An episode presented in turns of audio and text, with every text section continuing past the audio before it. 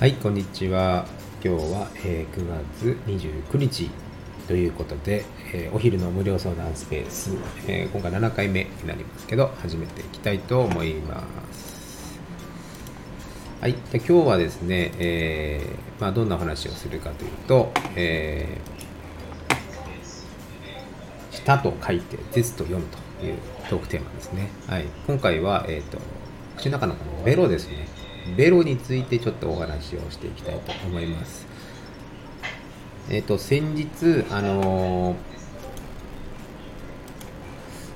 口腔がん検診必要性とか、えー口腔がんについてちょっとお話をさせていただきましたけども、あのまあ、その中の後発部位よくできる場所にこの舌下ですねベロですねがあります。このベロっていうのはですねあの実はこう非常にこう重要な臓器なんですね。もちろんこう発音もそうですし、えー、嚥下という飲み込む時もそうですしあとはこの味を感じるとかいろ,、まあ、いろ機能あるんですけど、まあ、その辺をちょっとお話ししていきたいなと思います。でこのベロっていうのが、まあ、何でできてるのかっていうとこれ全部筋肉なんですね。筋肉でできてます。なのでこれだけこういろいろこう動くんですけどね。筋肉があのの塊みたいなもんですね。はい。でこのベロが動くときにやっぱりこういろいろな場所にこう当たったりするんですよね、えーもちろん歯もそうですし、はい。まあ、例えば入れ歯を入れてる人なんかは入れ歯に当たったりします。でこのやっぱり当たることによってえーまあ、ハッシュタグにも書きましたけど、このベロがピリピリする感じで、ヒリヒリするとか、傷つくとか、噛んじゃうとか、いろいろあります。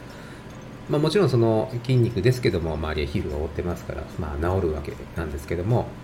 まあ、こういうのがやっぱり慢性的に起こると、口腔がんの、口の中のがんの最初の段階になってしまうと、えーいうことは昨日お話しさせていただきました。あ、先日ですね、ごめんなさい。はい。で、このベロの機能としては、まあ、お話しするためにいろいろ動いてるんですけど、このベロの、こうまあ、全部筋肉できてます。このベロの表面ですね、この表面って実は結構ザラザラしてるんですよ。あので、ザラザラしている理由はいろんなね、こう突起があるんです。はい。ベロの表面、あの全体的にこう突起がわーっと出てるんですけど、でも突起もいろいろ種類があってですね、こう乳頭っていうんですけど、舌乳頭っていうものがあります。で、この乳頭っていうのはまあいろんな機能があるんですけど、まあ、一つはこう味覚というかね、未来というのも混ざってます。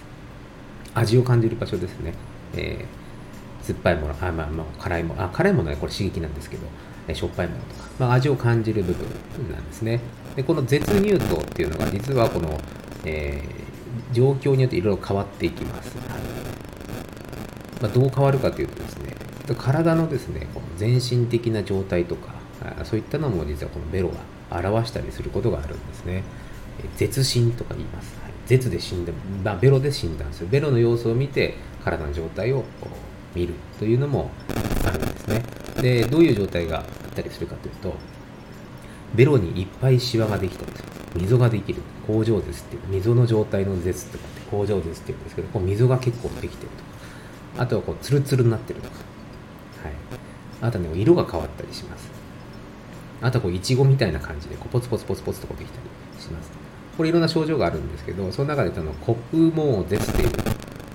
状態のベロがあるんですね。これベロがね、真っ黒なんですよ。あの、まあ、色が変わるのは基本的に食べ物とかでも変わります。えー、なんですかね、こう、えー、うんと僕がまあ記憶にあるのはその、お菓子で言うとね、お菓子で言うとこうちょっと色が独特な色って、例えば青とか、青いお菓子とかね、まあありますかね、まあ、かき氷とかはそうかもしれないですね。そう色がついても食べるともちろんベロにもつくんですけど、であとはこう、イカスミパスタみたいな黒いものを食べるとそうでなるんですけど、それは一時的なものです。はい。それを別にうがいしたり、歯磨き、こう鉄ブラシっていうので歯磨きすればな取れるんですけど、もうそもそもね、黒と黄色が混じってるベロがあります。これはですね、まあ、どういう状態かというとあのかなり免疫系自分を守ってくれるこの、えー細胞たちがいるんですけどもそういった免疫っていうものがあります。変なものが入ってきたら外敵が入ってきたらやっつけていくっていう、まあ、そういった機能が人間の我々に備わってるんですけど、まあ、それがねやっぱり著しく低下している場合つまりそのベロの表面にですねもう細菌が繁殖しているような状態なんですね。もうこのゼロがあベロがやっぱりこうこう汚れてるつまり黒くなってる。これはあ免疫がかなり弱くなってる可能性があるなと。まあ、いろんな理由が、免疫のね、弱くなってる理由あると思います。まあ、例えばこう免疫不全症候群とか、まあ、そういったものでも、そもそもその免疫自体がこう、もうほとんどなくなってしまってるようなケースっていうのはそういったベロの表面になったりすることがあるんですね。まあ、そこまでとは言わずともですね、このベロの状態っていうのは結構重要なんです。ですから、まあ、あのベロの部分っていうのは、えー、時々ですね、鏡で見ていただいた方がいいかなと思います。で、このベロの、じゃあ、えー、細菌が感染するって言いましたが、それは何でかっていうと、実はね、国内粘膜っていうのは、あとか粘膜とか舌っていうのは非常に菌が多いんですよ。皆さんのイメージだとやっぱり歯に菌がつくもしくは虫歯になったり歯周病になったりとかそういう時歯にね問題が起きてるっていうようなイメージをお持ちだと思うんですけど基本細菌っていうのは口の中にいっぱいいます。いっぱいいる。でどこにいるかというと大体粘膜にいます。粘膜でこうまあうようよ、まあ、飛んでるイメージというか存在してるんですねそれがやっぱりこう歯の方にこうついてそこで感染を起こすということなんですでもちろんだからベロにも舌にもいるんですよいますですからこのまあ、歯ブラシだけじゃなくてですね、こうお掃除のケアで言うと、えー、粘膜もお掃除した方がいいです。まあ、そこでよく、まあ、売っているものとしては、こう絶ブラシっていうのがあります。このベロの表面を、えー、ゴシゴシこするとですね、やっぱり取れてくるんですよ。まあ、そういったものが結構重要になってきます。もちろん高齢者の、僕はもう高齢者の患者さんも往診をしてるんですけど、やはり粘膜っていうものもあのブラシでこうこすってあげたりとか、きれいにしてあげたり、ベロもこうこすってあげて、そういった、えー、細菌の塊みたいなのを取るのが非常に重要です。そもそもやはり免疫が下がってる方々が多いので、まあ、そういった細菌がですね、不意にこう入り込んじゃって、えー、肺炎になったりする、つまり誤嚥性肺炎ですね、まあ、そういったことにもつながっていきますので、まあ、やはりその歯だけじゃなくて、この粘膜っていう部分のこの、なんていうかな、コントロールっていうのはすごく大事なんですね。はい。で、えー、昨日のそのがんがんのお話つながりますけど、やはりこのベロっていうのがですね、非常にこう動くんですよね。えー、例えばこう、なんかベロ痛いなって思った時に、あの全然奥の方が痛いとか、うん、なんかベロの脇の奥の方が痛いとかっていう、なんかヒリヒリするとかって結構あるんですよ。で、これ別に噛んだ覚えないのになんで痛いんだろうって思うと思うんですけど、これね、寝てる時にね、結構ベロって動いてるんですよ。もうぐるんぐるん動いてるんですね。だから全然その全く関係ない上顎のね、えー、奥歯のなんか尖ったところとか噛み合わせがちょっと悪いところみたいなところにこうベロっていうのが当たったりするんですねでやっぱりそういうのを放置しておくとまあ何度も言ってますけど、えー、悪いものに変わってしまう可能性があるのであなんかベロ痛いなとかっていうふうなことがあればですねやっぱり早めにねあの歯が尖ってるとかないかとか噛んじゃ噛みやすい形になってないかとかえー、そういったところはお近くの歯医者さんでやっぱり早めに調整した方がいいと思います。あのそのベルもですねこううんご自身のベロあんまり見る人いないかもしれないけどベロのね先端とか横の部分とか結構あのなんか変に膨らんでる時もあったりするんですよ。はい、これってあの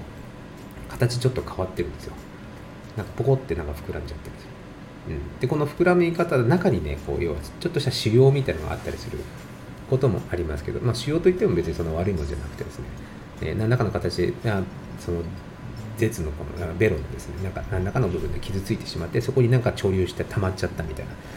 まあ、そういったこともあったりします。あとはこう歯並びが悪かったりしてこう歯がこう出っ張ったりへこんだりしてるその隙間のところにベロがギューッと押し付けられて形が変わったりしてるんですね。でそういうところってやっぱりもともと膨らんでるんでやっぱ噛みやすいんですよ。今日のお話って、まあ、何をお話したいかっていうとやっぱり結構ベロっていうのは傷つきやすいっていうものだしそしてそれが慢性的に続くとそういう悪性が悪性なものに変わってしまいますから、まあ、歯磨きも大事なんですけどこういうベロとか口の中全体の粘膜もそうなんですけどちょっと注意深く見ていただいた方がいいかなというふうに思います。ちなみにあのさっき味覚のお話しましたけど味を感じるところ、えー、その中でもこの辛いっていうその辛みですね。これ辛みっていうのはですねこれ、まあ、余談ですけどこれ痛みなんですよね。他のこの、えー、何ですかねあしょっぱい甘い、えー、酸っぱい苦いありますけどこれとは違うものなんですね。辛いっていうのは単なる刺激なんです、まあ、痛みと同じジャンルらしいですね。まあこれちょっと余談でしたけど、まあ、そういったベロをですねやっぱりコントロールするとか、えー、ごめんなさいきれいにするっていうのは非常に重要でこういったか何ですか味を感じる部分もこのプラークとか汚れとか細菌っていうのは覆ってしまいますので、まあ、そこの部分はですね、実はこう、きれいにしておくと非常に有効かなと思います。もう美味しく感じられますよね。はい。で、もう一個言うこと、その、えー、味覚っていうところで言うと、ベロだけ、まあ、味を感じるのはベロのイメージだと思う、と思いますけども、実はですね、ベロだけじゃなくて、この上顎にも実はあります。上顎も実は味覚ってあるんですね。まあ、ベロほどではないです。絶ほどではないです。実はこの上顎にも味覚っていうのが存在しています。で、この、あ、味覚というのは未来ですね。あ未来は絶対その味を感じる部分があるというイメージです。で、これ、まあ、どういうことかというと、あの、入れ歯を入れてらっしゃる方、特に大き大きめのね、まあ、そう入れ歯とか、そうなんですけど、この入れ歯を入れてしまうことで、特に上の歯っていうのは、上顎をこう全体的に覆うんですよ。プラスチックでね。プラスチックで覆うとですね、その味覚を感じる上顎の部分っていうのがこうカバーされちゃうんで、わかんないんですね。わかんないというまでは非常にこの味の感覚っていうのが鈍ってしまう特徴があります。あとはその、あとは味覚だけじゃなくて、この温度ですね。あったかいもの、冷たいものがやっぱりちょっと分かりにくいとかいうことがあります。やはりベロのこの、なんですかね、えー、ベロだけじゃなくて、実は口の中全体にも、あ上顎に関しても味覚を感じる部分がありますよ。いうお話です。で、もう一つこの、まあ、大事な会話ですね。発音です。発音。えー、ベロがこう筋肉がこうだんだんとこう鍛えられてですね、こう発音できるようになります。まあ、早口言葉なんか最初はこうお話しするの難しいかもしれないんですけど、まあ、だんだんだんだん練習するとですね、まあ、どうして喋れるようになるか、まあ、もちろんベロがこうちゃんと動いてるからなんですよね。えー、なかなか話がうまく言葉が出ないとか、やっぱりベロの動きっていうのが、えー、なかなかこううまく動かなかったりすると、やっぱりなかなか発音っていうのはしづらいです。特にこの絶小体って言ってベロの下のひだみたいなのがあるんですけど、このひだ自体がもうもともと短い人がいるんですよ。もうベロをベーって出してくださいって言うとね、全然出ない。もう前歯のぐらいで止まっちゃう。もうそれ以上出すと痛い。実はそういう方もいらっしゃるんですね。で、これはですね、もうベロの動きがもう小体っていう、まあ、ひだにがついてることによって、もうちょっとこう、なんですか、規制されてるというか、動きにくいんですね。だからちょっとお話ししてても、こうなんかうまく発音できてないとか、できないとかっていうのがあります。で、これがあまりにもひどい場合はですね、本当にこうベロがこう、全然動かなくて、ベーって出した時にベロの先端がこうなんかこう2つに割れるような感じで、はいまあ、そういった特徴があります。で、こういう方はできればですね、あのこの小体っていうもののひだの緊張ってね、引っ張る力強すぎるんで、あのベロが引っ張られちゃってあまり動かないので、まあ、そういったところをあのレーザーかなんかでこう切除してあげるとベロが動きやすくなったりします。あのもし気になっててねご存知ない方がいたら、えー、お近くの歯医者さんでこの絶小体っていうのを見てもらうといいと思います。はい、まあ余談ですけどこの絶小体切れば、ね、どんどんどんどん切っていくとですねベロっていうのは実はずがーっと伸びていくんですよ。もうもう蛇みたいにこう長くすることもできたりします。えー、あとはこう、まあ、そこはあんまり一般的ではないんですけども、えー、ベロをなんか先端をですねまあ多分ファッションだと思うんですけど、切って2つに分けるみたいな、本当にベロみたいに、あごめんなさい、ヘビみたいにするっていうのもあるんですけど、まあ、それ基本的に色じゃないので、やらないですけども、まあ、そういった正体を切ってあげることで、こう、ベロの可動域っていうのは動くことができます。はい。で、まあ、ちょっと入れ歯の話また戻りますけど、やっぱりその上顎の部分って入れ歯の入れると、やっぱ埋まってしまう、覆われてしまうんで、ここでちょっとまた発音のお話が出てくるんですね。この上顎とこのベロっていうのは実はね、ある一定の空間っていうのをもうちゃんと守ってるんですね。これドンダース空撃っていうんですけど、この空撃って隙間ですね。この隙間を使って実は皆さんが発音しています。その隙間からこう空気を出して、例えばさとかたとか、え、そういった空気をは、なんですかね、こう送った時の、えー、量で発音している。まあ、考えたこともないと思うんですけど、でもこれはもう当たり前にずっとやってることなんで、皆さんが無意識にもやってるレベルと思うんですお話しするときの、えー、発音ですね。たとか、ラとか、ラじゃない、ラ、サそうそうそう、あのベロをね、意識すると、ベロがこの上顎にの横にちょっとついてるんですよ。そして真ん中のところが空気が抜けて発音するんですね。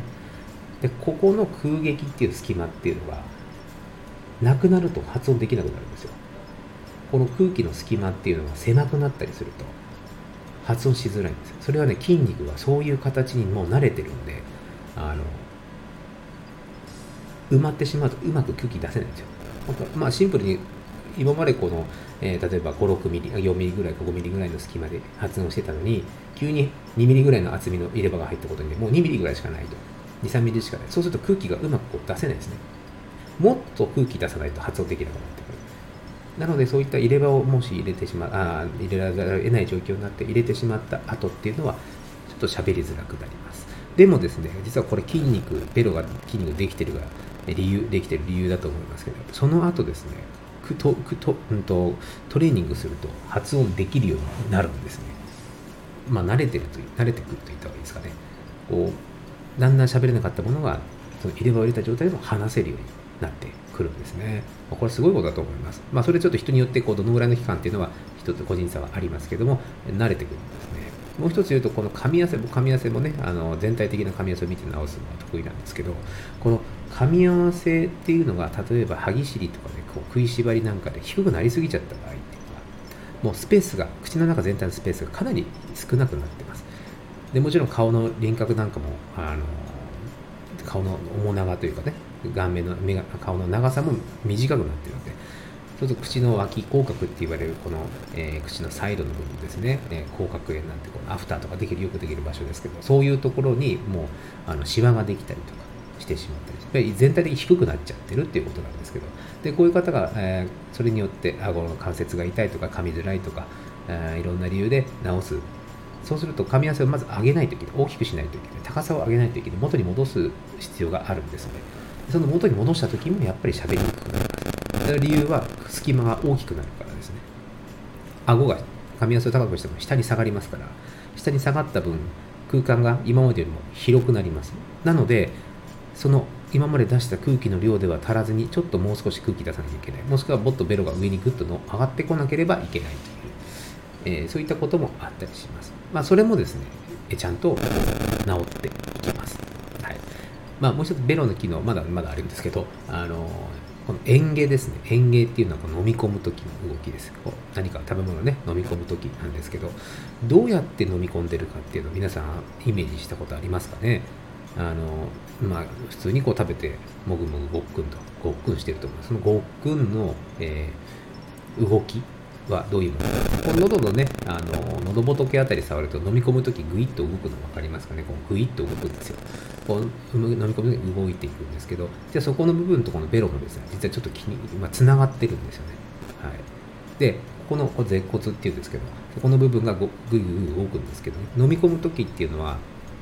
こう咀嚼して食べ物が細かくなって、えそこからですねこう実はこのベロの上の方に持ってくるんですよ。自然と。自然と持ってきますそしてベロが、えー、ギューッと広がってその上顎の1箇所だけに食べ物が来るように他はね密封するようなイメージそして実はほっぺたもギュッと圧接して圧接がこう寄ってきて食べ物がその上顎の真ん中のところだけを通るように他を埋めちゃうんですね。ベルトのほっぺたで。で、そのまま、えー、喉の方に入ってい